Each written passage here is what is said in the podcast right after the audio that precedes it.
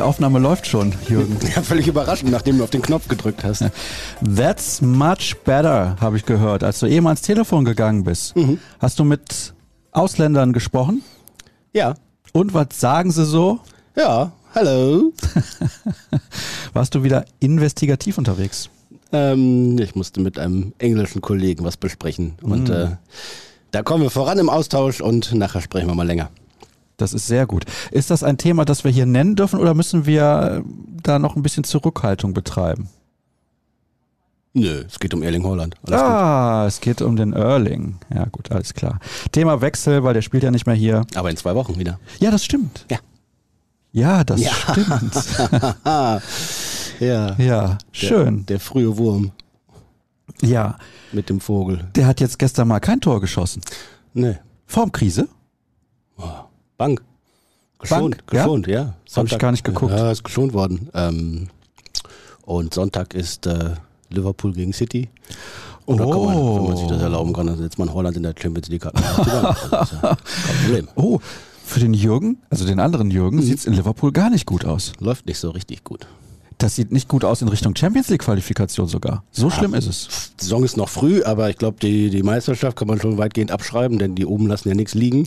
Also allen voran City und Arsenal als Überraschungsmannschaft. Ähm, ja, und viele Probleme gerade in Liverpool.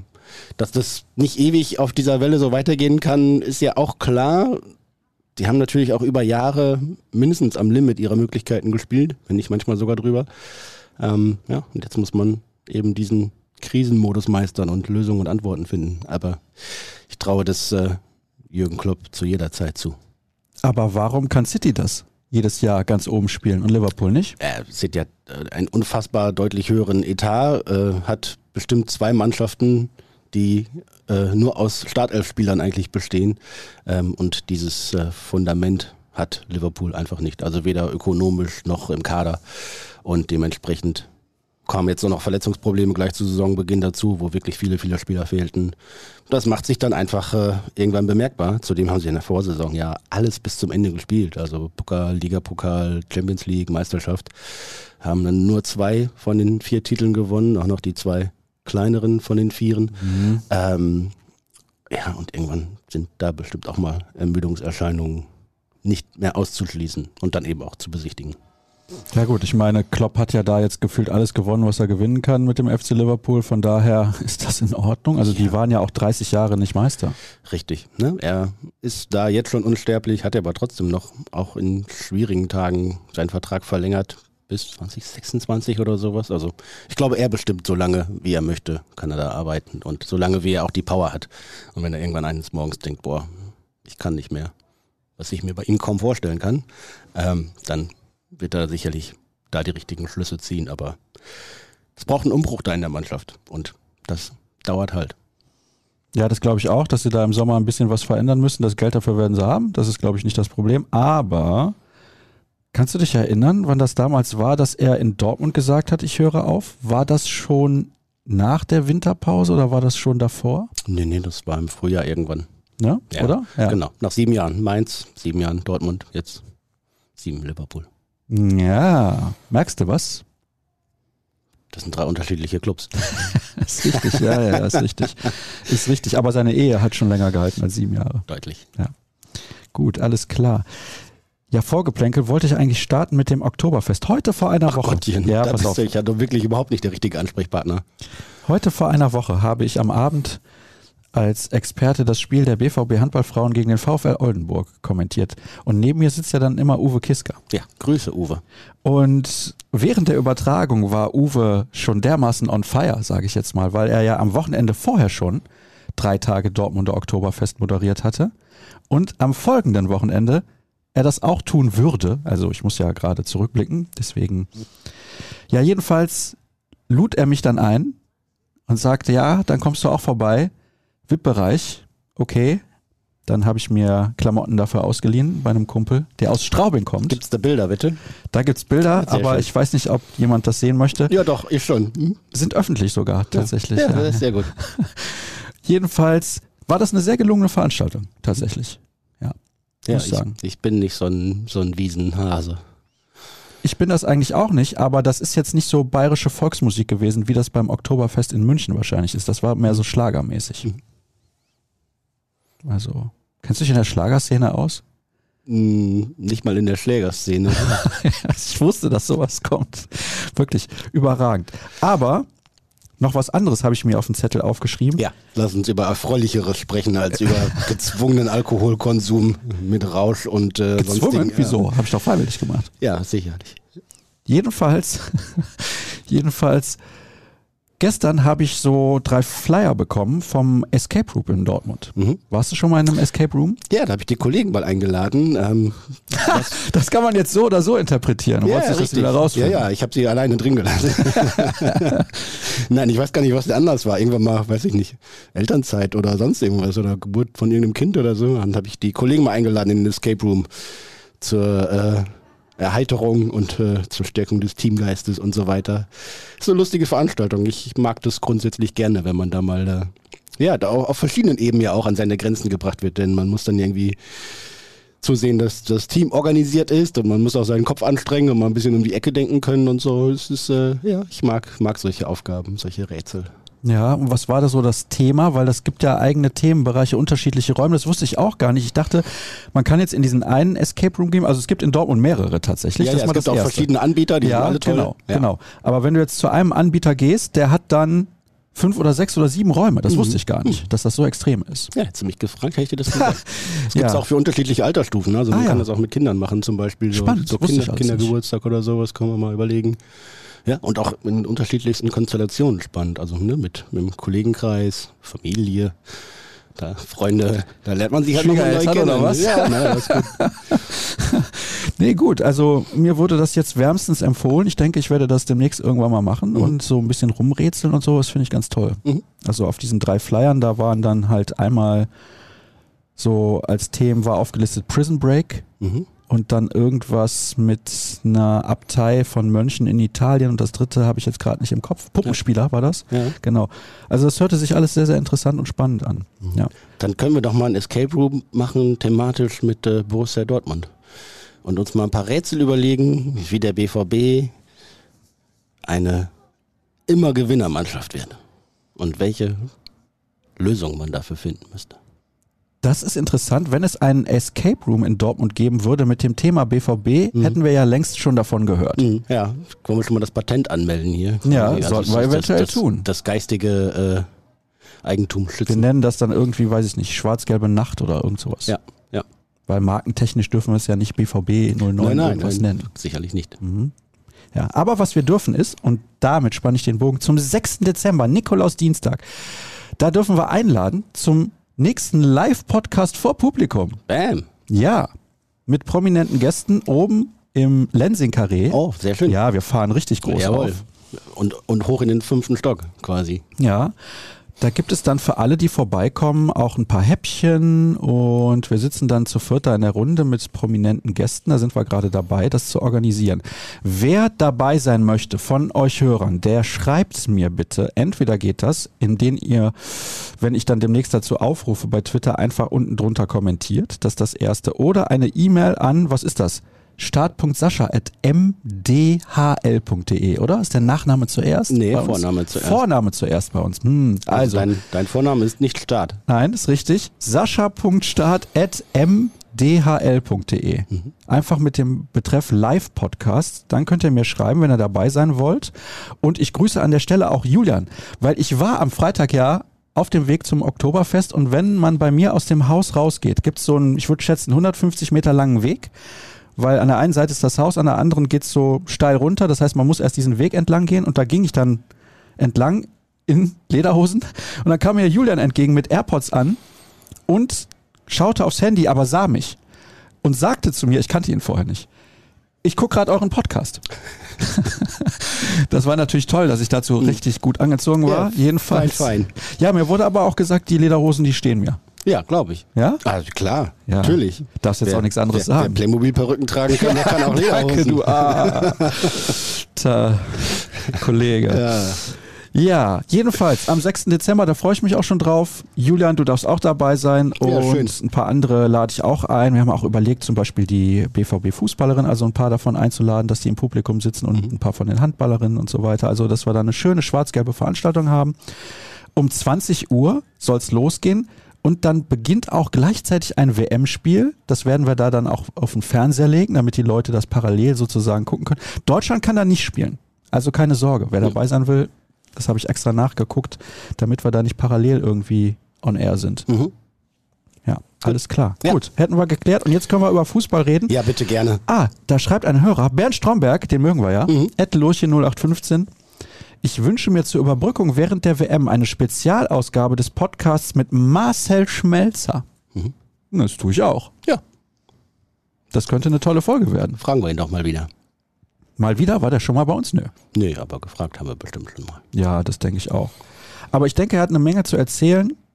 Ich Ja. habe mir, als ich das gelesen habe, direkt schon ein paar Fragen überlegt. Bin mal gespannt, was er denn sagen wird, sofern er denn kommt. Wissen wir natürlich nicht. So, jetzt sprechen wir aber über das Spiel zunächst mal gegen die Bayern ganz kurz, weil wir müssen drüber sprechen, weil wir ja im Podcast noch nicht drüber gesprochen haben. Ja. Das war ein geiler Kick, aber so blöd. Ich habe mich so geärgert, weil als Goretzka dieses Tor macht, habe ich gedacht, oh, es kotzt mich an. Das läuft wie immer, das gibt's doch nicht. Ja, weil es aber auch gefühlt nicht mal eine richtige Torchance war. Nein, es gab gar keine Torchance der Bayern und hat super verteidigt. Ja, sie haben sehr gut verteidigt, sie hatten eine gute Körpersprache, sie sind immer hinterhergegangen, sie waren kompakt und auch die taktische Ausrichtung fand ich absolut richtig. Und dann auf einmal wieder diese Drecksituation. Ah, hat mich richtig genervt. Ja, verstehe ich. Ich habe es auch nicht, also nicht verstanden, weil es einfach Dortmund in der vor der Pause besser war. Wie gesagt, kaum Chancen zugelassen hat. Na klar, ein bisschen auf Kosten der Offensive, aber selbst da waren zwei, drei gute Möglichkeiten noch dabei. Und äh, ja, diese Pausenführung war nicht verdient. Die haben sich die Bayern dann nach der Pause verdient, da waren sie klar besser. Nach Wiederanpfiff, die ersten 20, 25 Minuten. Oh, dann kam Dortmund Schlussphase. Ja, lass uns direkt über die Schlussphase reden. Ja, ja, das andere. Ja. ja. Erstmal als Mokoku dann diese Bude gemacht hat, habe Mhm. ich gedacht, okay, ich glaube, da geht noch was. Weil man hat das direkt im Stadion Ja, gespürt. Überraschend, wenn der Anschlusstreffer fällt. Mensch. Ja, pass auf. ich sag das deswegen, weil du merkst ja, was für eine Stimmung und für eine Energie im Stadion ist. Manchmal denkst du, okay, die machen jetzt noch ein Tor und vielleicht plätschert dann der Rest des Spiels so vor sich hin. Die Bayern haben auch einige Konter wirklich schlecht ausgespielt. Und Alex Meyer hat dann nochmal einen extrem gut gehalten. Mhm. Also die Bayern hätten das dritte machen müssen, aber waren nicht konsequent genug. Dann kam halt diese letzte Situation, wo Leroy Sané auch wenig Interesse hat, defensiv irgendwie aktiv zu sein. Aber gut, ist ja in Ordnung. Ah, vorher noch, das müssen wir natürlich auch noch diskutieren. Anthony Modest. Ja. Da kommt dieser perfekte Ball von Adiemi mit dem linken Außenriss nach innen gespielt. Also besser kannst du es ja nicht machen. Ja, da habe ich dann hinterher gedacht, wäre besser mit dem Kopf hingegangen. Wirklich. Ja, wenn er so tief, so schnell runtergekommen wäre. Ja. Hätte sich nur einfach fallen lassen müssen. Schwerkraft. Nee, aber den muss er natürlich machen.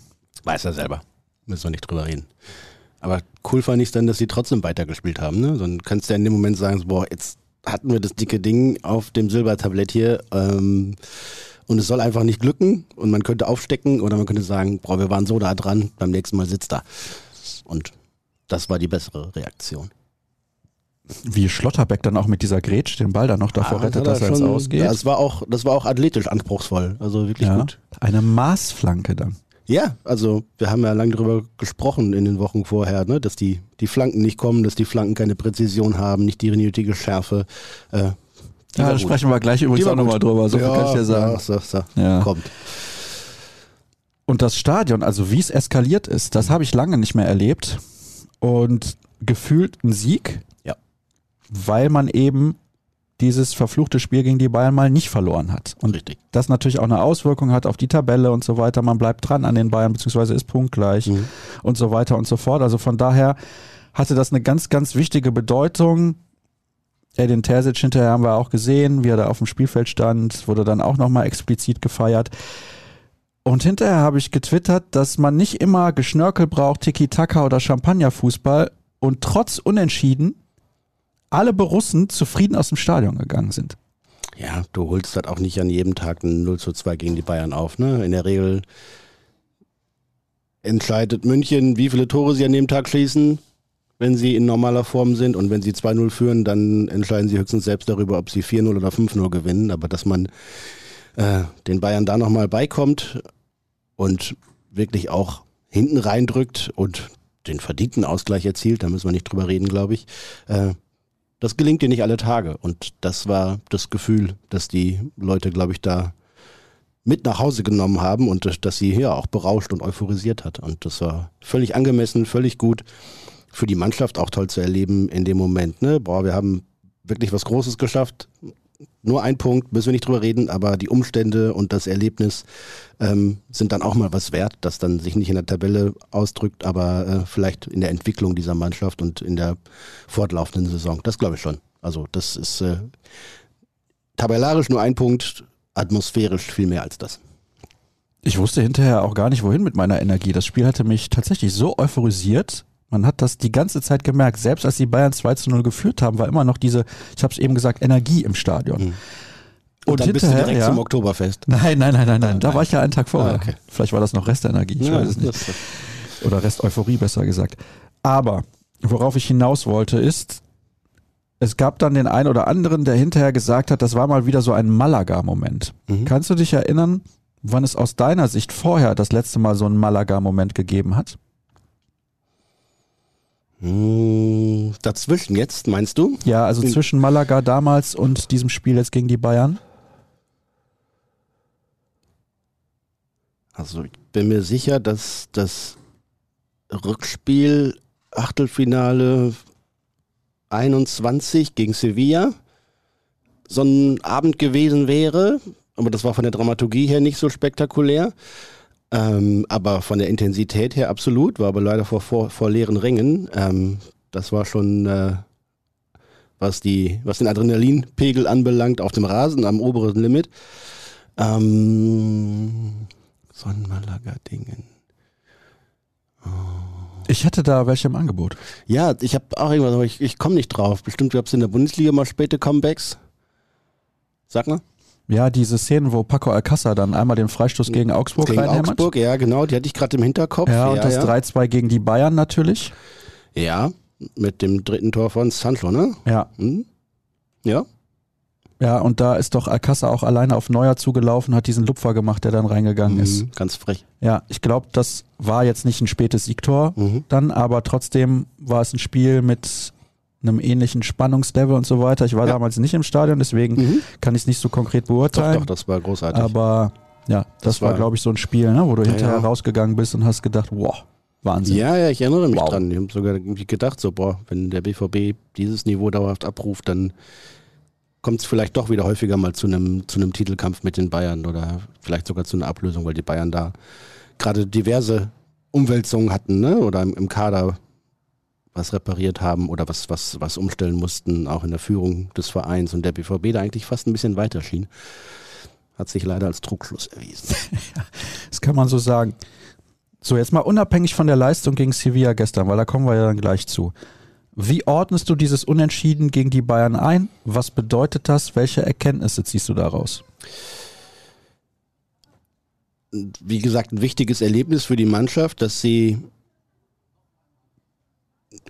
auch gegen vermeintlich besser aufgestellte Gegner zurückkommen kann, ausgleichen kann. Denn häufig ist es ja so, dass der BVB eher die Mannschaft ist, die in der Schlussphase dann nochmal ins äh, Wackeln gerät, dass sie es andersrum auch können, sogar gegen die Bayern, ähm, dass sie absolut mithalten können, dass sie so viel oder so eine gute Mischung haben, wenn es normal und gut läuft, dass sie mit Fußballkünstlern, mit Technikern, aber auch mit viel Kampfkraft dagegenhalten können, dass sie äh, Edin Terzic hat ja gesagt, jetzt könnte mir mal bitte jemand die Mentalitätsfrage stellen nach dem Spiel. Also, dass sie auch auf jeden Fall genug Gier aufweisen und in sich tragen, da dabei zu sein.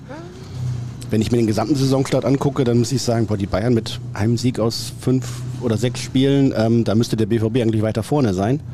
Aber die haben halt eben aufgrund auch des Umbruchs und der Personalsituation halt auch einige Punkte liegen gelassen.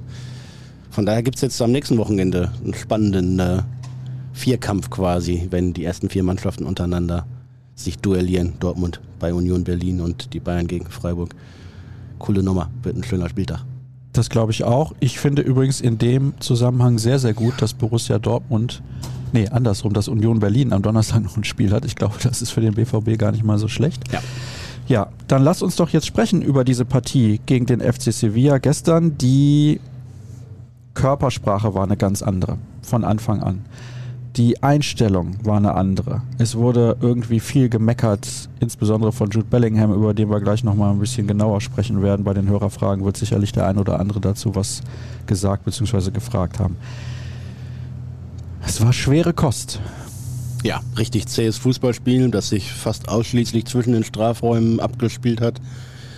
Nachher mal zusammengezählt, ich kam so auf, auf fünf bis sechs Torraumszenen die irgendwie mal spannend waren. Der Rest war viel äh, nicht mal Geplänkel, sondern äh, ja dann auch Unfähigkeit im letzten Drittel und das eigentlich auf beiden Seiten. Ähm, Sevilla hat, was dringend nötig war bei der Mannschaft, äh, das größte Augenmerk darauf gelegt, besser zu stehen hinten mit einer Dreier- oder Fünferkette. Das haben sie gut gemacht, das haben sie diszipliniert gemacht. Das war in Ordnung.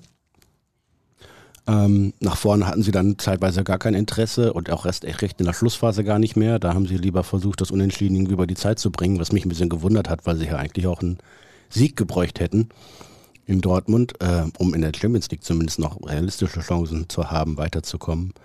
Ähm, ja, aber der BVB hat auch überhaupt nicht den Motor richtig angeworfen bekommen, nicht in höhere Drehzahl schalten können durch Ungenauigkeiten, gerade in der zweiten Halbzeit viele Ballverluste im Spiel nach vorne. Das war nicht gut, das Positionsspiel war nicht gut, keine Dynamik da richtig reinbekommen. Ja klar ist das schwer gegen Sevilla auch, aber dann muss man zumindest die einfachen Dinge richtig machen und es nicht mit den kompliziertesten versuchen und einfach ein bisschen, was hat man zumindest gesagt, spielintelligenter sein, ein bisschen schlauer spielen. Ähm, beispielsweise beim 1-1 hat es ja wunderbar funktioniert, von hinten links raus aufgebaut, nach vorne rechts verlagert äh, und dann äh, die Flanke verwertet. Und davon gab es zwei, drei Szenen, auch noch Konterszenen. Aber wenn dann technische Mängel wie bei Daniel Mahlen ein, zwei Mal dann auch den, den äh, Schwung dann richtig abwürgen, schwierig. Oder wie bei Karim Adeyemi, der in der ersten Halbzeit da super den Ball im Gegenpressing erobert da und dann nur noch querspielen muss zu Modest und gar nicht sieht, dass der Torwart schon auf halbem Weg nach vorne ist. Ja, den hätte er auch den, einfach dann reinschießen können. Äh, wenn er den Kopf hochgehoben hätte, hätte er genau gesehen, was er zu tun ist, hätte sich überlegen können, schiebe ich ihn rein, gehe ich noch ein paar Meter, spiele ich quer. Alles wäre richtig gewesen, aber so wie der Ball dann kam, war es halt leider nichts. Und in der zweiten Halbzeit, da gab es keine großen Torraumszenen für den BVB. Ein Kopfball von Mats Hummels nach einer Ecke von Hazard kurz vor Schluss. Einmal Rainer, der sich auf der Seite dann aber gut durchsetzt und dessen Querpass parallel zur Torlinie dann keiner über die reindrücken kann. Das war's eigentlich. Ich habe sonst äh, nichts mehr im Kopf. Nee, und ist das richtig. war boah, boah, also Kobel hat dann einmal bei einer Situation von Sevilla noch sehr, sehr gut gehalten. Das Ja, war aber nach eher zu Beginn des zweiten genau, Durchgangs. ja, das war nach einer Ecke, ne? Da kommt der, der zweite Ball oder der verlängerte Ball, fällt Lamela vor die Füße, der den eigentlich auch gut verarbeitet, aber Kobel schmeißt sich auf den Ball und stürzt sich raus in äh, völliger Missachtung oder Nichtachtung der, des Gefährdungspotenzials, das er da eingeht. Äh, da ist er echt, echt, äh, echt ein Killer. Da, da stellt er sich um nichts und springt raus und, und wehrt den Ball ab. Ähm, ja, und damit ist auch schon fast alles erzählt zu diesem Spiel. Also die Automatismen, die Borussia Dortmund bräuchte, um in solchen Spielen dann auch einen tiefstehenden, kompakt stehenden Gegner auseinanderzunehmen, die sitzen noch nicht so. Das liegt bestimmt auch an Verletzungszeiten, an wenig Trainingszeit, an äh, vielleicht der einen oder anderen äh, Formschwäche nach Verletzungen, wie beispielsweise bei Adeyemi oder Malen, ähm, von denen ich echt enttäuscht war. Da gibt's noch einiges zu tun. Also wir müssen über das Konstrukt reden, man braucht Balance und Stabilität. Die Balance, da musste das Augenmerk zuerst auf Defensive liegen. Ich glaube, da ist der BVB deutlich einen Schritt weiter. Wenn man jetzt noch die Standardgegentore mal irgendwann ausklammern würde, dann wäre das schon auf richtig gutem Niveau. Der nächste Schritt müsste jetzt eigentlich sein, auch im Offensivspiel nochmal ein bisschen zuzulegen, denn wir reden darüber, Modest funktioniert nicht, Mokoko, ja, hat jetzt äh, gerade mal, kommt jetzt ein bisschen besser zum Zug. Adeyemi mal lange verletzt gewesen, kommt nicht viel. Reus fällt aus. Ähm, und wer schießt die Tore? Jetzt in der Champions League war es viermal Bellingham als Mittelfeldspieler. Ja, also die, die Torchancen fehlen, die Torgefahr fehlt, die äh, Spielzüge kommen nicht so auf dem Rasen zur Geltung, die offensiven Standards sind schwach. Ähm, da gibt es schon noch einiges zu tun. Ist denn ein Abfall der Intensität und das ist, glaube ich, der Schlüssel gewesen gestern, mhm. nach diesem Spiel gegen die Bayern. Für dich nachvollziehbar. Ich bin ins Stadion gegangen, hatte genauso viel Bock wie am Samstag, mhm. logischerweise, mhm. weil ich mich darauf gefreut habe. Und Champions League ist ja auch immer was Besonderes. Und man wusste auch, mit dem Sieg ist man im Achtelfinale. Ist das nachvollziehbar, dass die Intensität, und ich sag's nochmal, ich glaube, das war der Schlüssel gestern, dass die gefehlt hat, dass die so abgefallen ist nach dem Bayern-Spiel? Ja, teils, teils. Ähm das berauschende Gefühl des 2 zu 2 gegen die Bayern hat halt, äh, ja, vielleicht bei dem einen oder anderen dazu geführt, dass er denkt, so, da, so geht's jetzt weiter. Dass davor natürlich, wie du sagst, da äh, die Maloche steht, gerät dabei vielleicht manchmal in Vergessenheit. Jude Bellingham hat sich sehr deutlich dazu geäußert, dass er dich platt, einfach müde. Ne? Vor dem Spiel schon nicht richtig gut gefühlt, auf dem Platz nicht richtig gut gefühlt ähm, weil eben diese Mörderbelastung, die vor allem er ja, der immer alles gespielt hat bislang, ähm, auch spüren wird, macht sich so langsam bemerkbar, glaube ich. Zum einen in den Beinen, weil es dann eben nicht so leicht flüssig geht. Der Rhythmus Samstagabend, Dienstagabend ist auch sehr kurz. Ähm, aber auch gedanklich glaube ich, dass da für nicht wenige der Spieler es auch noch neu ist, alle drei Tage spielen zu müssen und alle drei Tage auf dem Niveau auch liefern zu müssen. Ähm, und da ist dann eben die, die physische Komponente die eine und die äh, mentale die andere. Zu sehen, okay, es war ja allen klar, boah, wenn wir es schaffen, Sevilla zu bezwingen, dann haben wir ne, zwei Champions League-Spiele, in denen wir schon qualifiziert sind und es ein bisschen ruhiger angehen lassen können, vielleicht ein bisschen wechseln können. Ähm, eine Chance war ja da, lag auf dem Silbertablett serviert, weil äh, die anderen Ergebnisse, das andere Ergebnis entsprechend ausgefallen ist. Aber ging nicht. Keine Körner, Tank leer, was auch immer. Da kannst du ja die üblichen Bilder für abgreifen. Die Mannschaft hat es nicht geschafft, da wieder nochmal einen Gang hochzuschalten. Ein bisschen nachvollziehbar, aber eigentlich auch enttäuschend, weil eben Sevilla total irritiert war, noch oder noch war, ähm, verunsichert war als Mannschaft. Bei denen läuft es ja seit, seit Monaten nicht richtig gut. Ähm, Sie haben sich auf das konzentriert, was sie irgendwie beherrschen konnten. Das war die Defensivarbeit. Das hat Zampaoli, der neue Trainer, relativ gut gemacht und dem BVB damit Probleme bereitet. Insgesamt war das schon, schon enttäuschend, obwohl die Ausgangslage ja natürlich weiterhin richtig gut ist. Denn äh, ein Punkt gegen Manchester äh, und du bist eigentlich weiter oder ähm, zum Schluss ein Sieg in Kopenhagen oder zumindest Unentschieden in Kopenhagen ähm, muss man eigentlich auch immer von Borussia Dortmund erwarten. Von daher ist die Ausgangslage nicht deutlich verschlechtert, im Gegenteil. Ähm, aber es hätte halt noch schöner aussehen können.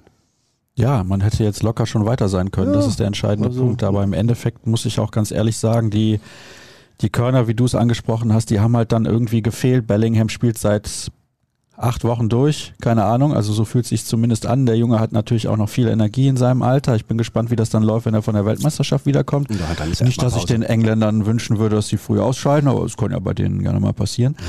Aber ich glaube auch, dass dass man das dann auch merkt, wenn man diese Intensität alle drei Tage auf den Platz bringen muss, dass das dann eben irgendwann nicht mehr möglich ist weil nicht nur der Körper müde ist, sondern der Kopf ist natürlich auch müde. Man hat sich sehr eingelassen auf dieses Spiel gegen die Bayern. Ich glaube, so kann man das ausdrücken. Ja, das ist richtig. Da ist natürlich auch viel, viel Herz auf dem Platz geblieben. Und ne, ich habe die Aufstellung am Dienstagabend nicht so hundertprozentig verstanden. Rafael Guerrero war fit, konnte ja eine Halbzeit spielen, war aber doch nicht so richtig fit. Tom Rote hat seine Chance bekommen, hat nicht geklappt, ist aber völlig in Ordnung. Ähm, da wird ihm keiner einen Vorwurf machen. Du hättest mit äh, Marius Wolf oder Emre Can auch noch Optionen gehabt, die du, die du bringen kannst, wenn es nicht so läuft. Ähm, Mukoko nicht zu bringen. Hat vielleicht auch den Hintergrund, dass er natürlich äh, mehrfach mit Muskelverletzung zu kämpfen hatte und das dritte Spiel von Anfang an hintereinander in einer Woche nicht machen sollte. Kann man nachempfinden. Bei Modest war es dann leider wieder der alte Modest, den man aus Dortmund kannte. Vier Ballkontakte bis zur Pause, also quasi nicht, nicht existent. Ähm, ja, und so reihte sich dann eins zum anderen. Und du musst aber, eigentlich muss man es auch so scharf benennen. Du hast für Malen, Adeyemi und äh, Modest irgendwie 65, 70 Millionen ausgegeben und da kommt halt nichts, ne? Ja, gut, bei Adeyemi sage ich mal so, der war jetzt am Anfang direkt verletzt. Mhm. Ich glaube, der wird richtig durchstarten. Bei Malen muss ich jetzt nach etwas mehr als einer Saison sagen. Mhm. Im, Im, Sommer haben sie uns alle Hoffnung gemacht, ne? Da kam er, kam er fit aus der äh, Sommerpause. Ja, und, er sieht aber auch körperlich fitter aus, das ja, muss man schon sagen. Ist, ist er auch, aber ähm, allein die Abschlussqualität ist halt von sehr überschaubarer Güte. Also er hat da da nicht wirklich Mittel. Er schießt irgendwie aufs Tor mit rechts, wenn er muss, dann irgendwie mit der Innenseite. Das ist dann mehr so eine Rückgabe. Oder er versucht es links aus spitzem Winkel und jagt den Ball dann mit Vollspann irgendwie hoch. Aber das ist äh, alles nicht, oder zeugt nicht von Selbstvertrauen und von äh, klarer Sicherheit im Abschluss. Und äh, die Chancen kriegt er eigentlich immer wieder, wenn ich äh, allein an das Spiel in Köln denke, wo er mindestens zwei äh, oh, hundertprozentige ja. vergibt und damit auch die, die Vorentscheidung quasi vergibt. Ähm, ja, und gegen Sevilla hat er dann, ich glaube, zweimal richtig dicke Konterchancen einfach auch verstolpert, ne, mit, mit technisch schwacher Ball. An- und Mitnahme oder mit, mit, mit einem schlechten Pass, schlechter Entscheidungsfindung bei Adeyemi, ja, würde ich auch eher noch ein, äh, noch ein bisschen abschwächen, die Kritik. Aber insgesamt, ne, du hast da drei Leute, die deine Torgefahr ausstrahlen sollen und keiner von denen tut es so richtig. Und das ist natürlich ein Problem. Wir kommen jetzt zu den Hörerfragen, kurz vorher noch Werbung, denn die streue ich diesmal in der Mitte der Sendung ein. Folgt bitte Jürgen bei Twitter unter @jürgenkors, folgt @rnbvb, schaut vorbei auf ruhrnachrichten.de, BVB Kompakt jeden Morgen ab 5 Uhr und unsere Live-Show gibt es immer zu den Spielen von Borussia Dortmund unter anderem zu sehen bei YouTube. Folgt bitte übrigens auch mir unter Start bei Twitter. Wir haben ja dieses Projekt 5000. Wir haben dann wahrscheinlich nächste Woche, spätestens Anfang übernächster Woche, eine Spendenplattform, wo ihr spenden könnt. Da erfahrt ihr dann, wohin wir spenden und alle weiteren Details. Wenn ich bis Jahresende 5000 Follower habe, ja, wahrscheinlich werden wir auch spenden, wenn ich nur 4000 habe, aber wir freuen uns natürlich über jeden, der da spendet. Und da gab es ja diese Wette, hat mir ja ein Hörer angeboten. Ja, du wolltest doch ein äh, Schalke-Trikot Nein, das anziehen. wollte ich nie. Doch, das Jetzt hat mir jemand anders geschrieben, ich mhm. spende, wenn du es nicht machst. so, der zieht mich natürlich gerade dermaßen aus der Scheiße raus. Wunderbar. Herzlichen Dank, Thomas, an der Stelle. Ich habe mich sehr über deine Nachricht gefreut. Hm, Thomas, also kannst gerne spenden, aber lass ihn ruhig ein bisschen bluten. Das ist schon in Das könnte ich ja nicht machen, sowas. Hm. Und er hat natürlich auch recht. Ich habe aber bislang noch keine Antwort des Hörers gelesen, der gesagt hat, er spendet 200 Euro, weil ich ja letzte Woche gesagt habe, bei 300 Euro mache ich's. ja, ist alles für einen guten Zweck. Aber vielleicht zieh ich so ein Ganzkörperkondom an und darüber dann das Schalke-Trikot. Das Problem ist, ja das Problem ist ja, damit es meine Haut nicht berührt. Das Problem ist, dass wirklich, also, da muss man ja Geld für ausgeben für das Trikot. Ja, aber das wird sich doch irgendwo organisieren lassen von irgendwem, der jemanden kennt. Nein, nein, auf gar keinen Fall. Nein. Hörerfragen an der Stelle. Ja. So, wir haben einige und die erste, da haben wir gerade drüber gesprochen. Modest fordert Flanken, Adiemi, Malen und Meunier haben aber gestern mal wieder in jeder Situation verweigert, wo es möglich gewesen wäre. Kein Wunder, dass der Toni so in der Luft hängt. Sobald Reus fehlt, ist kaum offensive Struktur, Struktur zu erkennen. Entschuldigung, da habe ich mich versprochen. Meunier, wirklich. Also gestern sage ich zu meiner Begleitung, boah, das ist nicht gut. Dann sagt sie so, ja, also stimmt zu, eigentlich haben wir die ganze Zeit nur über Thomas Meunier gesprochen. Es war wirklich nicht zu ertragen, muss man wirklich sagen. Sehe ich ganz anders. Siehst du ganz anders, die Flanken sind doch eine Katastrophe. Ja, aber er hat ja kaum geflankt gestern. Ja, aber da gab es doch diese eine Situation in der ersten Halbzeit, wir saßen auf der Nordtribüne, also wir konnten das sehr gut sehen, mhm. gefühlt direkt unter uns wo er wieder alles macht, nur nicht das Richtige. Warum fandest du denn den gestern anscheinend ganz gut? Ja, weil er einer von den wenigen war, der sich keine großen Schwächen erlaubt hat. Weil er absolut alles, alles auf seiner Seite immer zumacht. Da ist keine Gefahr zu erkennen und das ist mal das Erste, was man ihm äh, anrechnen muss. Er ist einer, der, auch wenn er mal müde ist, auch wenn es mal schwer fällt, immer rennt, immer kämpft, immer sich reinhaut. Ähm, dass er natürlich kein guter Techniker oder kein herausragender Techniker ist, das sehen und wissen wir alle und dass die Qualität der Flanken besser werden muss, ist auch klar. Aber zumindest hat er gestern eine reingebracht, die dann auch zum Tor führte. Die war natürlich äh, nach einer schlechten Ballmitnahme Ja, und das abgefälschten gerade Flanke. abgefälschte Flanke und abgefälschter. Abschluss, aber es ist äh, ein Assist und äh, ja, es, äh, ja, ich, äh, Ah, ja, die Ballmitnahme war wirklich der absolute Horror, Jürgen. Oder Annahme. War wirklich wieder eine Katastrophe. der Ball war nicht weg, ne? Ja, ja, das ist richtig. Aber der Abwehrspieler auch dermaßen deplatziert stand. Ja.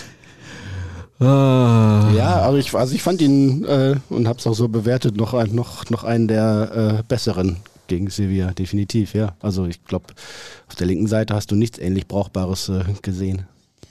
Nee, aber man hat auch gemerkt, das war ja auch der Wahnsinn, der Unterschied zwischen Rote und Guerrero. Also Rote defensiv zumindest da, offensiv gar nichts. Guerrero offensiv da, defensiv auch. Also da stand er einmal dermaßen, also nicht einmal, da stand er drei, viermal dermaßen falsch defensiv. Hm. Ja, aber also Tom Roth hatte ja hinten ausreichend Schwierigkeiten und äh, Ja. konnte sich kaum an, ne, Ja. kaum, kaum mal Ruhe reinbekommen in sein Spiel. Ne? Hat sich da zwei, dreimal austanzen lassen, konnte dann die Eingaben nicht verhindern, hatte ja einen wirklich unruhigen Fuß dann auch irgendwann, weil er merkt, er kommt nicht so richtig rein, hat viele Fehlpässe gespielt, 11 von 30 Pässen nicht Oh. angekommen. Das ist schon, das ist schon, schon schwierig und äh, da geht null Vorwurf an ihn, äh, überhaupt nicht. Er darf sich da ausprobieren, soll sich da ausprobieren und äh, soll sich da auch keinen Kopf machen, wenn es dann beim ersten Mal nicht klappt, äh, vorher dann Champions League startet. Bin die Erfahrung mit und daraus lernen, alles in Ordnung. Ja, aber Rafa hat in der zweiten Halbzeit ja auch nichts besser gemacht. Also er zumindest brannte hinten ein bisschen weniger an, aber äh, wirklich geholfen hat er ja auch nicht. Und er ist natürlich auch der Erste, der sich dann immer angesprochen fühlen darf. Oder einer der Ersten, wenn es darum geht, ne? wir spielen zu viel Hackelspitze 1, 2, 3, anstatt mal die einfachen Sachen richtig zu machen. Ah, ja, ja, ist richtig. Ja. Ganz anderes Thema. Warum hat die U19 nach erneuten rassistischen Anfeindungen von Sevilla-Spielern gegen Camara weitergespielt? Für mich fast schon unverzeihlich nach der letzten Ansage des Trainers, sollte es nochmal passieren, sofort das Spiel abzubrechen, die Entscheidung wieder an die Spieler abzuwälzen. Hier geht es auch kaum um eine kollektive Entscheidung. Geschädigt sind nicht die Mitspieler von Kamara. Warum sollten sie dann entscheiden, ob dann ohne ihn weitergespielt wird? Ganz, ganz schwach in erster Linie vom Trainer und dann auch vom Team. Kein Fußbreit den Rassisten. Letzteres sehen wir natürlich genauso, das ist ja ganz klar. Aber was war da los? Ja, wir recherchieren das gerade noch weiter, ne? also die, die weiteren Reaktionen waren gestern vor Ort und ähm, haben dann die, die Emotionen und die ersten Reaktionen auch äh, aufgeschrieben.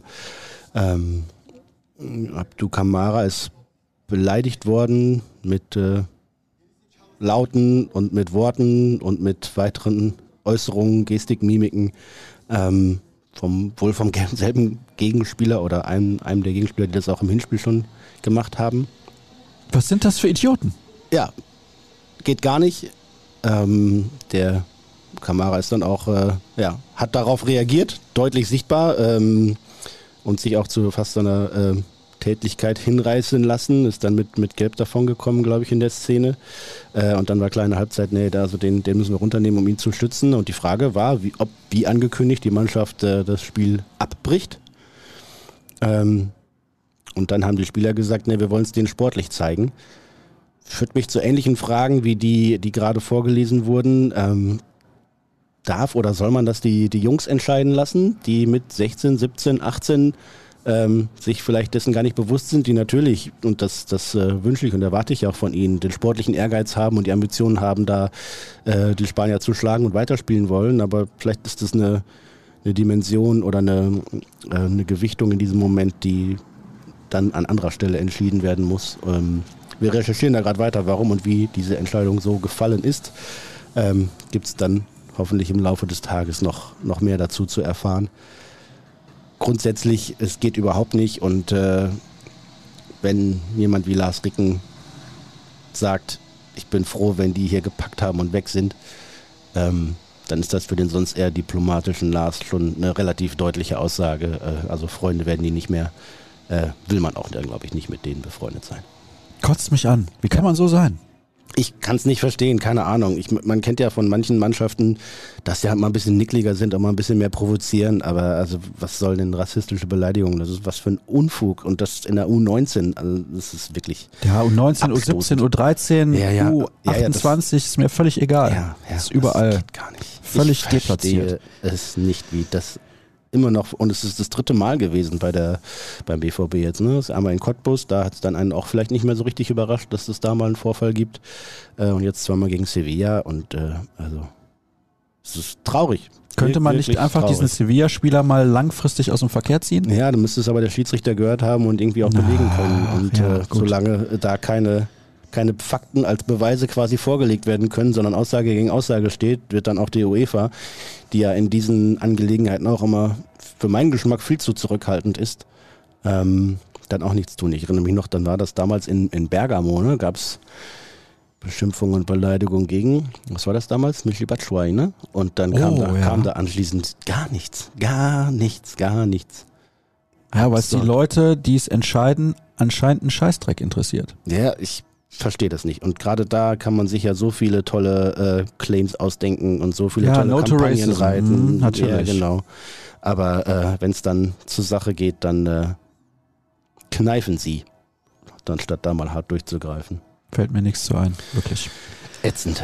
Ja, die Aussagen von Mats Hummels bei Amazon Prime lassen tief blicken. Fehlende Spielintelligenz sowie Schönspielerei wird kritisiert. Welche inhaltliche Diskussion blieb uns verborgen? Wird im Spiel zunächst zu wenig malocht und geackert, zu wenig grundsolide Dinge abgerufen? Der nächste Hörer fragt, fragt auch dazu mhm. und würde gerne wissen, was da ja was da vielleicht dann am Ende bei rauskommen kann, beziehungsweise wer auch konkret kritisiert wurde. Guerrero würde ich mal tippen, außerdem vielleicht Adiemi.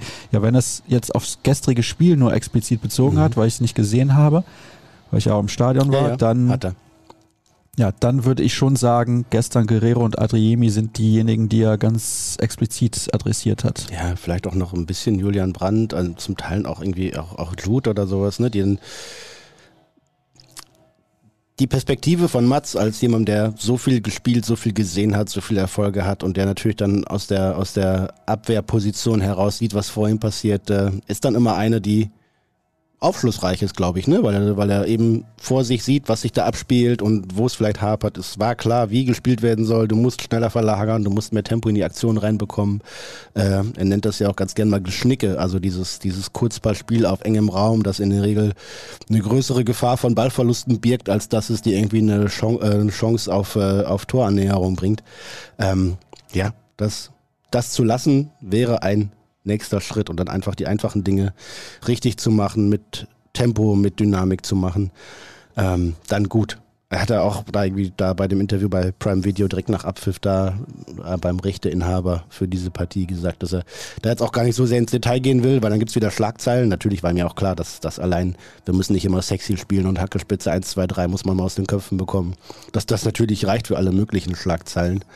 Ähm, aber ich finde, Mats Hummels darf das weil Mats Hummels A, die Erfahrung hat, B, den Fußball-Sachverstand hat und C, äh, in dieser Saison bisher eigentlich auch über jeden Zweifel erhaben ist. Und deswegen finde ich es gerade richtig und wichtig, dass da auch mal einer äh, Kritik übt und er darf auch mal öffentlich Kritik üben. Warum denn nicht?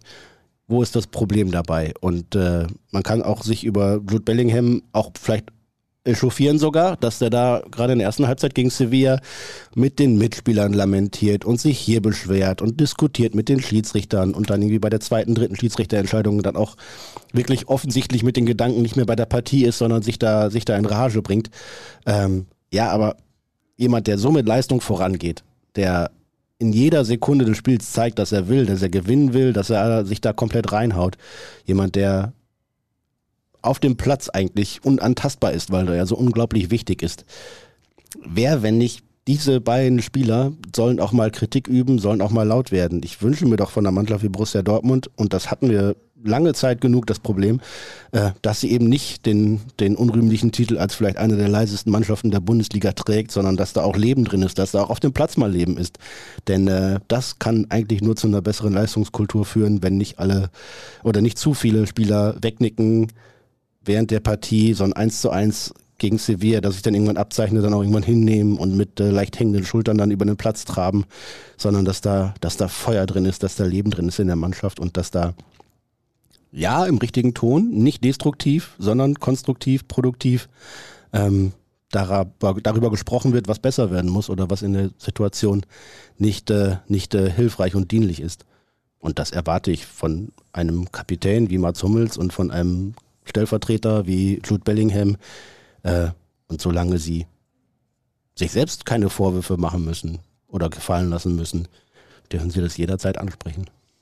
Jetzt pass auf, da gibt's eine Anschlussfrage zu ja. von Frank. Moin, ihr Podcast Raketen. Spiel gegen Sevilla war lahm, Mannschaft scheinbar leider platt, unter anderem Bellingham, er braucht dringend eine Pause und so weiter. Mhm. Gestern war zu viel Meckerei, zu wenig Blick auf die eigene Leistung.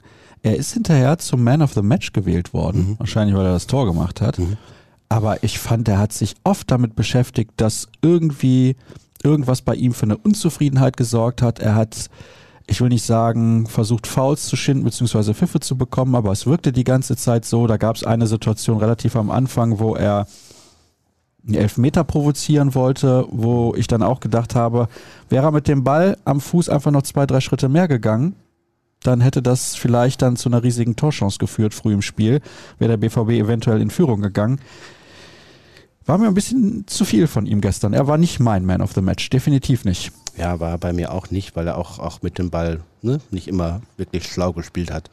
Ähm, klar, mal mit der Hacke, das kann man auch immer mal ausprobieren. Und, äh, aber ja, das, das Strategische, das, das äh, Konzidierte, das, das Angreifen mit dem Ball nach Plan, da hat er noch Verbesserungspotenzial. Wie kann es auch anders sein bei einem 19-Jährigen? Und äh, ja, da hätten dann aber auch andere mit einspringen können, die deutlich mehr Spiele auf dem Buckel haben und auch Nationalspieler sind und mhm. von sich mehr erwarten können. Aber hatten gestern zu viele keinen guten Tag oder keinen guten Abend und das ist dann das Ergebnis gewesen. Carsten würde gerne wissen, Horland war letztes Jahr immer wieder aufgrund von kleiner Geschichten und seiner Spielweise verletzt. Wann fällt er in City aus oder wird dort anders trainiert, andere Rahmenbedingungen? Das finde ich spannend. Bislang ist er ja topfit, aber er war auch teilweise am Anfang an, Dort an, an Dortmund, in Dortmund topfit und dann kam halt diese Verletzung. Ja, ähm, habe ich glaube ich tatsächlich gestern noch drüber gesprochen im Kollegenkreis, ähm, ob der Holland eigentlich schon mal verletzt war, seit er in England ist und ich glaube nicht. Ähm, vielleicht aber auch, weil er eine stattliche, vernünftige Sommerpause hatte kann schon mit dazu geführt haben. Und ja, bestimmt, bestimmt bei City auch bestmögliche, ideale Voraussetzungen, ähm, dass er von sich aus alles dafür tut, um fit zu sein, um gesund zu sein, um spielen zu können. Äh, da gibt es ja auch keine Zweifel, da wird er sich nicht geändert haben. Seit wann Brand so schnell? ah, ja, ja. Also so Julian Brandt kann, kann locker 33 oder was kmh laufen. Das ist, äh, das ist kein Ding. Also, Zur Einordnung ist langsamer als Usain Bolt. Ein bisschen noch. Ja. Ja, aber äh, da gibt es äh, deutlich äh, lahmere Spieler. Auch bei Borussia Dortmund, auch bei Bayern München, auch in der Nationalmannschaft. Also Julian Brandt kann, kann weit über 30 km/h sprinten. Und er ist auch, glaube ich, gerade relativ frisch und fit. Er hat ja die äh, Nationalmannschaftsspiele nicht mitgemacht. Da ist er ja abgereist und hat in bei City, glaube ich, dann auch auf der Bank gesessen. Ähm, aber sonst viele Spiele auch gemacht, über 90 Minuten auch. Und ähm, ja, also der ist, der ist eigentlich äh, körperlich gut in Form. Er sagte gestern Abend auch, also bei ihm wäre es jetzt mit der Belastung noch nicht so schlimm, weil er auch ein Typ ist, der relativ gut regeneriert. Ne? Er ist ja auch wenig Belastungs-, äh, wenig verletzungsanfällig, wenn man sich die vergangenen Jahre anguckt. Selbst wenn es da Spielzeiten gab, wo er nicht die Leistung gebracht hat, die man sich von ihm erwartet hat, hat er immer die Einsatzzeiten gehabt, weil er halt immer fast immer verfügbar ist und natürlich verschiedene Positionen abdecken kann in der Offensive. Ähm, ja, ich finde ihn auf der Acht eigentlich am, am stärksten. Wollte ich noch mal eben sagen. Ich auch. Gut. Warum zur Hölle kann kein Spieler im Kader Freistöße und Ecken treten? Ja, das frage ich mich auch. Ich leite die Frage heute noch weiter. Sehr gut. Also, es, ach, das gibt's doch gar nicht. Das, das, diese schreiende Ungefahr. Das Ecke, BVB und du weißt schon, bringt uns wenn, auf die Wenn es gut läuft, gibt's keinen Konter. Ja. Also. Ja, ja.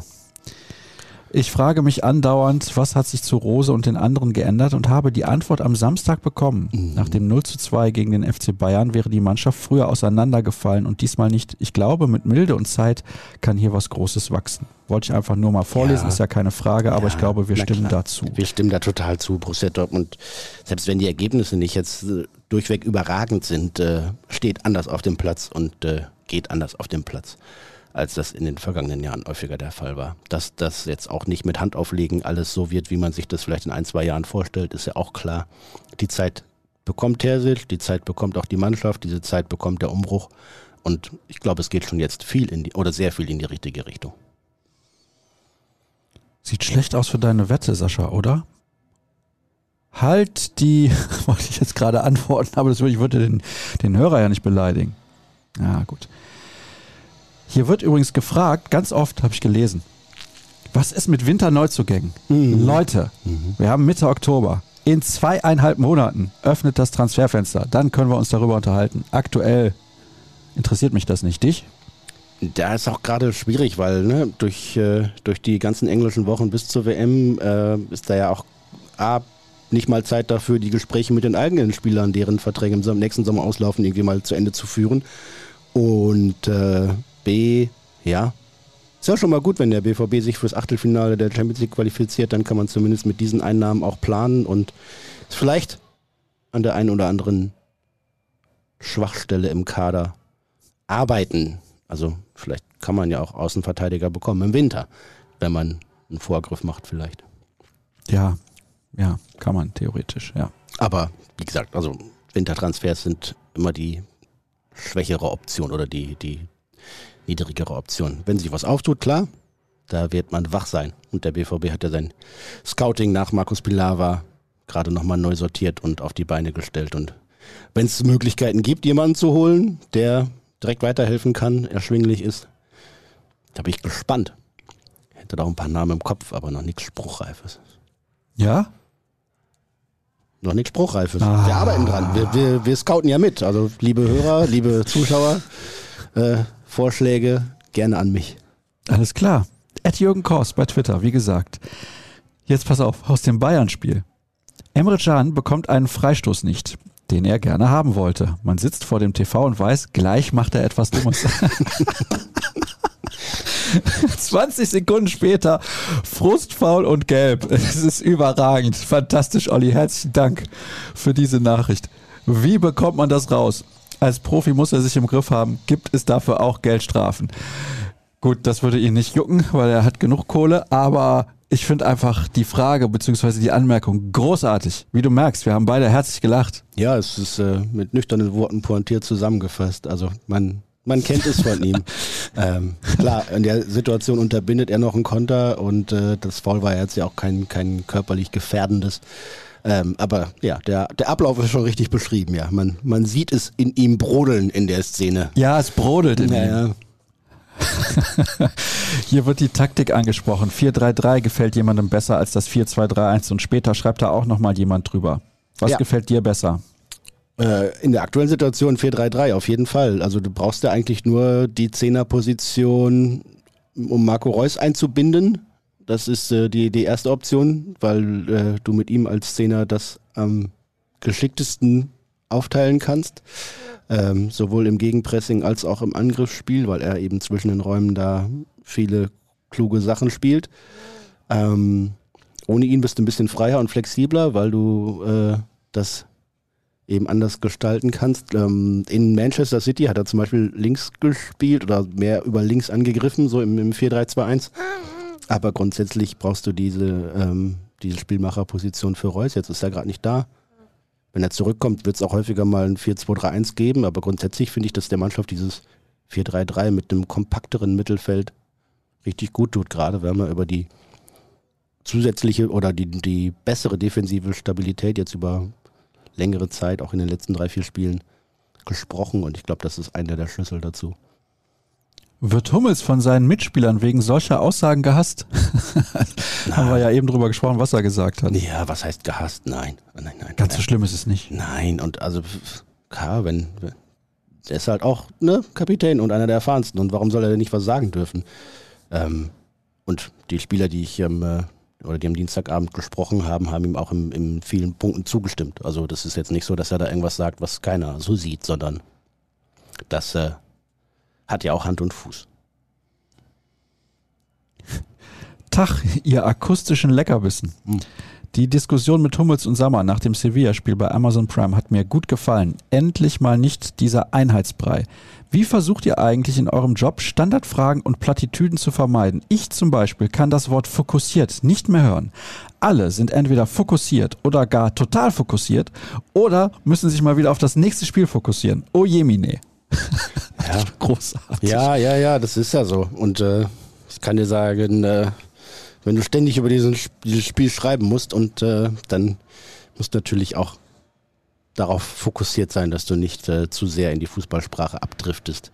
Ähm, ja, es soll irgendwie nach Fußball klingen, aber auch nicht äh, nach dem Einheitsbrei, der dann immer mal so rumwabert. Ich äh, gebe mir Mühe. Manchmal gelingt es, manchmal weniger. Manchmal muss man länger nachdenken, manchmal hat man Du bist vielleicht Gute- nicht fokussiert genug. gute Formulierungen im Kopf. Ja, manchmal ist man auch nicht frisch genug. Ja, die Belastung ist aber so bin, aber ich bin, bin äh, brutal ehrgeizig und äh, extrem äh, motiviert. Oh, das ist ja nicht jeder. Das ist schon mal ein Vorteil. Ja. Ja. Sehr gut. Der Wunsch nach einer Begrenzung der Fragen, den Wunsch, ja, den Wunsch nach einer Begrenzung der Fragen kann ich nur unterstreichen. Lieber Qualität als Quantität. Das versuche ich heute ein bisschen so auf die Kette zu kriegen. Frage. Passlack war richtig schnell bei Modest nach seinem Treffer zum 2 zu 2. Wie sehen seine Pläne aus? Er kommt ja nicht zum Zug. Plant er bereits die Karriere nach der Karriere? Ja, dafür ist noch ein bisschen zu jung, aber ich glaube, in dieser Szene hat man gesehen, wie viel ihm Borussia Dortmund bedeutet. Ne? Und wenn alle auf den Ringen ausflippen, dann ist äh, Felix einer der Ersten, der da unten auch auf der Bank ausflippt und sich freut und äh, sein Glück dann auch zum Ausdruck bringt, indem er dann modest versucht umzurennen. Ähm, wie es bei ihm weitergeht, ist natürlich schwierig. Seine Einsatzzeit in dieser Saison ist bislang gleich null. Äh, schwer. Und ich glaube, ein einen ihm gewogeneren Trainer als Edin Terzic wird er in Dortmund nicht so schnell finden. Wenn es dann bei der Qualität nicht reicht, muss man sich überlegen, braucht man ihn, weil er eben den BVB so sehr verkörpert und ein gutes Element in der Kabine ist und auf dem Trainingsplatz, der, ne, der fleißig ist, der nicht meckert, der keine, seine Ansprüche hinten anstellt. Oder will er seine eigene Karriere auch nochmal vorantreiben? Ich denke, da wird es bald eine Entscheidung geben. Frage explizit an dich, weil ich weiß, du magst ihn ja generell. Fällt euch ein Profifußballer ein, der eine schlechtere Technik als Meunier hat? ja, Ja, das gibt es. sogar in Dortmund oder was? Punkt. Komm, wir wollen nicht persönlich werden. Daniel Mahlen wird hier mehrfach kritisiert. Ja. Haben wir aber eben schon drüber gesprochen. Deswegen müssen wir das nicht nochmal wiederholen. Es ist sehr schade, aber ich glaube irgendwie noch dran. Wurden in den letzten zwei Jahren jemals Standardsituationen trainiert? Ja. Schlimmer als die meisten Spiele sind mittlerweile die Fans. Viele der Kommentare auch hier sind unterstes Niveau. Jeder Gegner muss vernichtend und chancenlos geschlagen werden, ansonsten wird draufgehauen. Bei solchen Erwartungen kann es gar keine Ruhe geben. Schade. Also wir erwarten nicht, dass sie jeden Gegner an die Wand spielen. Dafür kann man ja einen differenzierten Podcast hören. Ja, wir probieren's zumindest. Während der Kicker von einem gesicherten Punkt spricht, schreibt die RN, nein, die RN, ja, die Schreiben Runde, die, schreiben ja? die RN, Mhm. deswegen. So, über eine enttäuschende Leistung. Habt ihr übersehen, dass Sevilla nicht mehr das Sevilla der Vorwoche ist? Sie waren defensiv kompakt und viel aggressiver. Hinzu kommen die Umstände. Bellingham wirkt überspielt, kann aber aufgrund seiner Rolle keine Pause kriegen. Die dauerenglischen Wochen bringen die Spieler körperlich ans Limit und so weiter und so fort. Auch City rotierte und wie Real, Juve, PSG haben auch sie Punkte liegen lassen. Ja, Juve scheidet aus. Tatsächlich. In der Mhm. Gruppe mit Maccabi Haifa, Benfica und PSG. Also von daher, Benfica hat einen Punkt geholt in Paris. ja, das Hinspiel haben sie auch schon unentschieden gespielt, glaube ich. Und Juve wird ausscheiden, weil sie Maccabi Haifa nicht schlagen. Wahnsinn. Haben sogar den direkten Vergleich jetzt verloren. ja, ja, ja. Da sind Dortmunds Probleme doch äh, angenehmer Natur. Ja, also Und ja, die Leistung war ja enttäuschend und äh, haben ja auch alle Borussen auch davon gesprochen, ne, dass sie einen Matchball vergeben hätten oder dass sie sich äh, eben nicht den Gefallen getan haben, da jetzt zuzubeißen, um das da immer Quali für das Achtelfinale dann abzuhaken. Deswegen enttäuschend, ja, und weil die Leistung auch einfach nicht, nicht gut genug war. Ne? Also das war ja, also beim, bei den Noten bei mir so im Durchschnitt irgendwie im Viererbereich wahrscheinlich schon. Ja, aber mehr gaben Und- und die Leistung der war- Spieler nicht her. Es Mehr, tut mir mehr, leid. mehr war es ja auch nicht und dementsprechend darf man auch. Äh, ja. Meinen wir ja auch nicht böse. Nein, und haben auch geschrieben, ne? also die Ausgangslage weiter gut. Also jetzt nichts verbockt oder verzockt. Ja, eben. Schöne Grüße aus Innsbruck. Ich habe auf Google gelesen.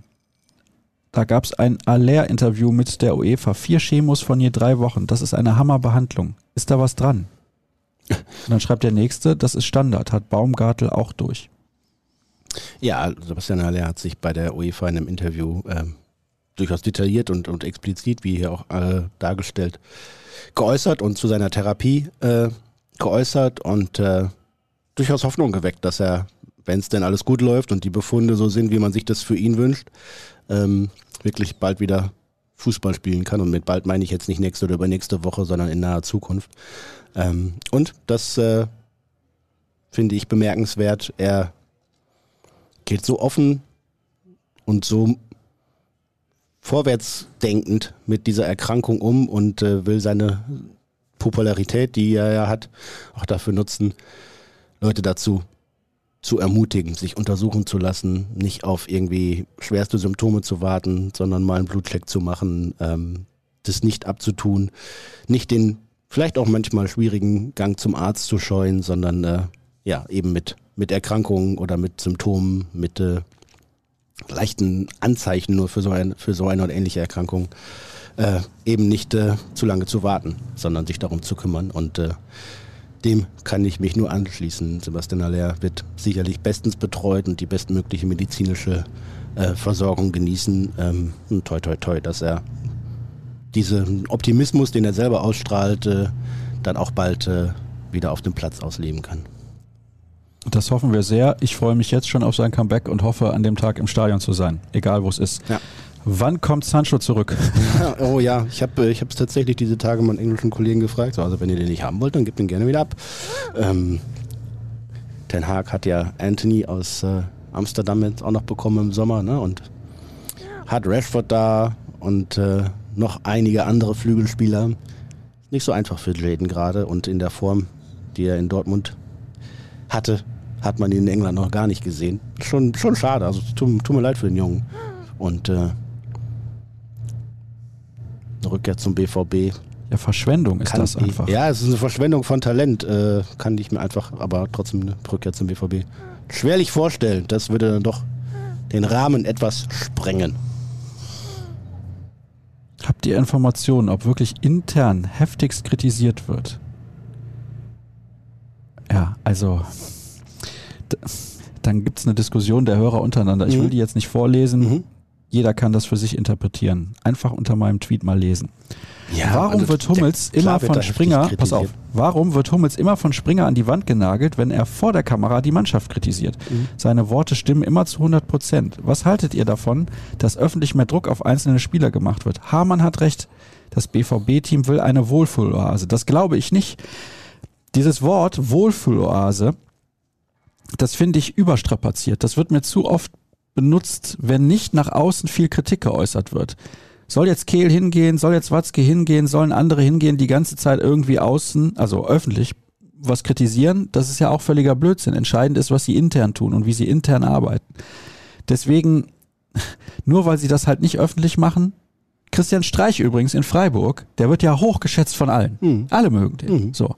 Abgesehen davon, dass er übrigens auch wie ein Rumpelstilzchen am Spielfeldrand rumläuft. Aber da sagt keiner was, weil Mhm. alle Der mögen ja darf- Christian der darf Streich. das, ja. ja, ja, genau. So, wie auch immer. Also ich mag ihn auch, um das äh, direkt hinterher zu schieben. Aber da hörst du ja auch nie was in der Öffentlichkeit. Ja, vor allem nicht gegenüber einzelnen Spielern oder so. Aber da kann doch niemand glauben, dass das alles eine Wohlfühloase ist in Freiburg. Sonst wären die Nein. ja auch nicht erfolgreich. Nein, natürlich nicht. Also mit ihren Mitteln, mit dem, was sie erreichen, sind sie sehr Nein, erfolgreich. Das ist es auch nicht in Dortmund. Ähm, und man muss, es gibt dieses Mittel, klar, öffentlich zu kritisieren, auch von, von äh, Funktionärsseite oder vom Trainer. Ich finde, Edin Terzic macht das gar nicht so wenig, wie er das selber, glaube ich, sonst äh, sich eigentlich gewünscht hätte oder vornimmt. Der geht sein, also geht seine Mannschaft nicht an, aber benennt schon klar die Probleme, die er gesehen hat. Und äh, ja, öffentlich irgendwie draufzuhauen, was zu fordern, das kann man in zwei, drei Situationen in der Saison vielleicht machen, weil es eben durch die Öffentlichkeit dann vielleicht noch ein bisschen größeren Druck ausübt und ein bisschen, ein bisschen gewichtiger kommt. Aber natürlich wird es inhaltlich alles rauf und runter besprochen. Auch, auch in der Kabine, in der Mannschaftsbesprechung, vor den Partien, nach den Partien, dazwischen, in, also mit der Mannschaft, in Einzelgesprächen, in, in Gruppengesprächen. Ja, natürlich. Also was, was, was glaubt ihr denn, dass die da irgendwie den ganzen Tag Händchen halten und Kuchen essen oder was? Also es ist Leistungssport am, am oberen Limit, was das, zumindest das deutsche Niveau und ja eigentlich auch internationale Niveau betrifft und dementsprechend ist es nicht so, dass die sich da die ganze Zeit mit Wattebäuchchen irgendwie zupusten. Ja, das ist definitiv nicht so. Norbert schreibt, ein bisschen verkatert gestern nach der Bayern-Sause, dennoch eine Fünf-Punkte-Woche nach dem Köln-Spiel. Es könnte deutlich schlechter sein. Gruß aus Dresden an die beste Truppe auf dem Rasen und am Mikro. Ja, sehr positiv von Norbert mal. Ja, ja. Ich könnte auch sagen, auch nur ein Sieg aus den letzten vier Spielen. Jetzt pass auf, dazu passt die nächste Frage. Um die ganze Schwarzmalerei hier mal etwas der ganzen, Mensch, was ist da los, mal etwas entgegenzusetzen. Was war denn gut in den letzten beiden Spielen? Jeder drei Punkte aufzählen. Danke, macht weiter so. Kampfgeist, Körpersprache, also war gut in dem Spiel gegen die Bayern, mhm. Kampfgeist und Körpersprache. Kampfgeist war gestern, glaube ich, auch in Ordnung. Körpersprache halt nicht so. Und defensive Stabilität war gut. Mhm. Jetzt du. Habe ich dir alles weggenommen. Ha. Ja, schon gemein. Ähm, ja, defensive Stabilität hätte ich auch als erstes aufgezählt. Ähm, da ist der BVB deutlich weiter. Trotz drei Gegentoren in den letzten beiden Spielen, aber. Ja, aber also gegen die Bayern, dass man da mal ein Tor kassiert, ist ja auch klar. Aber das war jetzt ja nicht so, dass sie da irgendwie auseinandergespielt worden wären, sondern allein dieses 1-0 von Goretzka ja irgendwie so ein Ding ist, das kassierst du einfach mal, kannst du wenig machen. Also kann man was machen, aber so, es passiert halt mal. Ähm, ja, po positive Zeichen bei Mukoko, dass es mal mhm, äh, besser mhm. wird und ich glaube, dass er dann auch in, bei Union Berlin dann wieder in der Startelf stehen wird. Glaube ich auch. Ähm, das könnte ich noch aufzählen, um nochmal was anderes zu sagen als das, was du getan hast. Und jetzt Kobel zurück, Hummels wieder dabei bald Reus wieder dabei am Wochenende, denke ich. Ah ja. Ähm, dass äh, die Personalsituation wird besser. Ich habe mich letzte Woche gefragt, als ihr über eure Stadionbesuche gesprochen habt, wie ihr euch im Stadion verhaltet. Vor jedem Lied, nee, von jedem Lied laut mitsingen bis stiller Beobachter. Viele Grüße aus Hamburg von Danny. Also auf der Medientribüne bin ich Medienschaffender, wie es so schön heißt. Mhm. Und sonst bin ich Fan. Und du? Ähm, ja, ich bin nie, also selten als Zuschauer ja. im Stadion, also so gut wie gar nicht mehr. Ähm, das verleitet mir auch manchmal ein bisschen die Freude am Fußball. Ich hätte tatsächlich auch mal wieder richtig Bock, privat ins Stadion zu gehen, mir zwei Bierchen zu trinken, eine Bratwurst zu essen und ein bisschen rumzupöbeln. Ähm, das, das, macht ja auch Spaß und da kann ich äh, ja. alle, alle 80.000, die da sind, gut verstehen. Ähm, wenn ich beruflich da bin, muss ich mich halt fokussieren. Hör und, bloß auf, äh, und äh, ja, da gibt es natürlich mal ein bisschen einen Plausch mit den Arbeitskollegen links und rechts davon. Aber äh, ja, grundsätzlich ist das natürlich eine andere Haltung und eine andere Wahrnehmung der Partie. Hier wird geschrieben, der BVB ist mit Mukoko ein anderes dynamisches Team. Ah, zu der Geschichte kann ich übrigens sagen, ich kann nicht mehr zum Handball gehen, ohne das Spiel zu analysieren. Mhm. Also ich kann nicht wegen der Freude an diesem Sport einfach in der Halle sitzen, sondern ich muss immer gucken, warum passiert was, wie, wie verhalten sich die Spieler oder Spielerinnen auf der Platte und warum funktioniert das, warum funktioniert das nicht. Könnte man auf der einen Seite sagen, ganz schlimm, der hat keinen Spaß, aber mir macht das unglaublich viel Spaß tatsächlich. Ja, super. Also von daher, aber ich weiß genau, was du meinst. Das ist tatsächlich so, ja. Hey ho, mein Tipp. Mucki macht mindestens 15 Buden in der Bundesliga. Unterschreibt ihr das? 15 allein in der Bundesliga? Nee, schafft er nicht. Nee, glaube ich auch. Das wird eng. Jetzt hier interessant von Wolfgang, der eigentlich im Kreuzviertel wohnt, weil er sonst aus dem Kreuzviertel grüßt. Moin aus Budapest. Sollte Thomas Meunier länger ausfallen, wäre für mich Torgan Hazard eine erste Alternative. Er spielt diese Position doch in der belgischen Nationalmannschaft und könnte endlich auch mal zeigen, dass er das Kicken nicht total verlernt hat. Eure Meinung dazu? Ja, wirklich mir von Torgan Hazard auch, dass er das nochmal deutlich zeigt, dass er das Kicken nicht total verlernt hat. Ja, ich weiß, er spielt es in Belgien, da in der Regel aber vor einer Dreierkette, also nochmal taktisch eine andere Position. Ich glaube, dass er das kann als Schienenspieler, hatte auch beim BVB ein paar Mal gemacht, bei Favre mal, bei Rose mal. Terzic hat ihn da noch nicht eingesetzt und nicht gesehen. Ja, also Torgan Hazard muss man leider sagen, vom Potenzial her würde ich ihn, schätze ich ihn und habe das auch lange getan, äh, als so einen flexiblen, so einen polyvalenten Spieler. Aber seit ja, mehr als einem Jahr ist einfach höchstens noch ein Förmchen da und keine Form. Und das ist natürlich eine Schwächung, wenn man überlegt, äh, der war jetzt eigentlich die ganze Zeit gesund, ne? Ja. Hat er mal in der Startelf gestanden? Ich glaube einmal, ne? Ich glaube einmal nach Adiyimis Ausfall war meine Startelf, ansonsten immer nur Vielleicht ist er einfach nicht gut genug. Immer nur Kurzeinsätze. Aktuell scheint er offensichtlich nicht, äh, nicht die Ansprüche des Trainers erfüllen zu können. Und da müssen wir dann dem Trainerteam vertrauen und glauben, dass es da gerade nicht reicht. Was, äh, ja, er hatte ein sehr gutes erstes Jahr, glaube ich, in Dortmund, aber seitdem nicht mehr viel. Wir waren zu Hause mal eine Macht. Man muss nicht jedes Spiel gewinnen, aber gefühlt geht es besser. Mit 80.000 im Rücken muss der Gegner vor uns zittern. Im Moment entsteht beim Gegner der Eindruck, in Dortmund kann man was holen. Nicht in Dortmund gibt's was auf die Mütze. Ja, aber das, das hatten wir schon schlimmer in der letzten Saison, ne? als es dann Heimniederlagen gab in Serie gegen Leverkusen, gegen die Rangers, gegen Leipzig, gegen Bochum. Ich glaube, äh, dieses Jahr zu Hause verloren gegen Bremen und unentschieden gegen die Bayern, unentschieden gegen Sevilla. Ich denke, das geht in Ordnung. War Gio Reyna eigentlich immer so langsam? ja, das schnellste war er doch nie. Aber ähm, auch bei ihm, ne? Hat jetzt wieder gespielt und mit ganz viel Geduld und ganz viel Hand aufhalten, Hand auflegen. Äh, also wenn er in Form ist, und das hat er in ein, zwei Szenen auch am Dienstagabend gezeigt, dann kann er mit seinen offensiven Qualitäten der Mannschaft auf jeden Fall weiterhelfen. Äh, aber ein Sprinter wird er natürlich nicht mehr. Das ist schon richtig. Dafür kann er mit dem Ball und mit seiner Spielübersicht und mit seiner Kreativität vieles, was man bei anderen leider niemals sehen wird. Also ich äh, habe die Hoffnung noch nicht aufgegeben und wünsche ihm, dass er jetzt einfach mal gesund bleibt, spielen kann, mal 20 Minuten, mal 30 Minuten, vielleicht mal eine Halbzeit, um einfach wieder Vertrauen in den Körper zu kriegen, Vertrauen äh, in seine Leistungsfähigkeit zu bekommen und dann äh, wird er zeigen, was eigentlich er für ein, für ein toller Fußballer ist. Das ist der, der Weg, den ich mir bei ihm wünsche. Wir werden hier gegrüßt, unter anderem aus Thüringen. Grüßen wir natürlich gerne zurück. Konstanz über 90 Minuten ist ein Problem, hat nicht nur dieser Hörer angesprochen, sondern auch jemand anders. Vielleicht sprechen wir da in ein, zwei Wochen nochmal drüber, was die Konstanz angeht. Aber ja, das ist tatsächlich ein Problem, haben wir zuletzt auch schon diskutiert. Jede Woche Pflicht und Vergnügen, euch zu hören. Da schreibt Carsten über die Pressekonferenz des Spiels gegen die Bayern. Keine Fragen an Julian Nagelsmann, obwohl es der deutsche nee, das sage ich nicht, dieses Wort, auf jeden Fall war es das deutsche Topspiel, höchste mediale Aufmerksamkeit. Hatte einfach niemand Lust, Julian Nagelsmann noch weiter zu nerven oder was war los? Warst du auf der PK? Nein, du warst nicht auf der PK. Ich war nicht in der Pressekonferenz. Ja, ähm, ja. Gab es vorher auch schon, allerdings beim Kollegen Kramer aus Schalke, nach dem Derby, glaube ich. Ähm, ja, äh, wenn ich die Chance habe, in die Pressekonferenz zu kommen, dann gehe ich da gerne hin. Manchmal muss man auch runter in die Mixzone und wartet da äh, auf die Spieler und hofft, dass man da äh, ein paar erhellende Antworten oder Anmerkungen bekommt.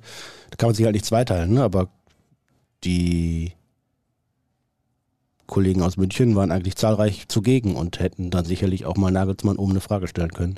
Manche Trainer in der Bundesliga machen es auch so, dass sie sich nach der Pressekonferenz nochmal in Ruhe mit den Journalisten, die sie immer begleiten, also die den Club immer begleiten, hinstellen und dann nochmal ein paar Sachen äh, erklären oder, oder ein, einordnen.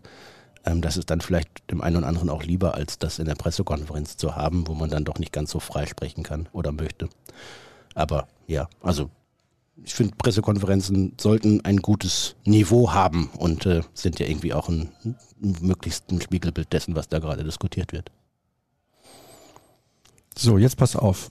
Hier wurde nochmal gesprochen über Meunier haben wir bereits diskutiert. Die Nummer mit der Rassismusgeschichte haben wir mhm. bereits bes besprochen. Und jetzt etwas, das möchte ich auch kurz noch thematisieren, weil die Hörer es natürlich fragen und du kannst dazu gerne etwas sagen.